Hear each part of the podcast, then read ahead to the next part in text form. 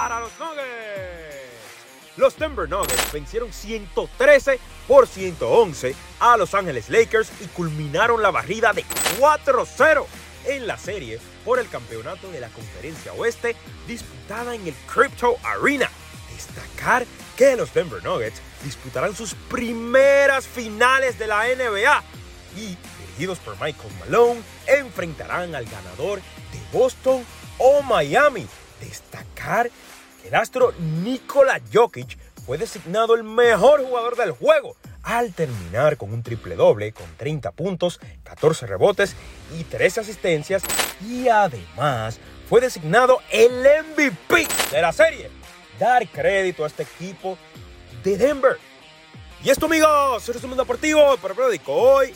Les saludo, Big Friends.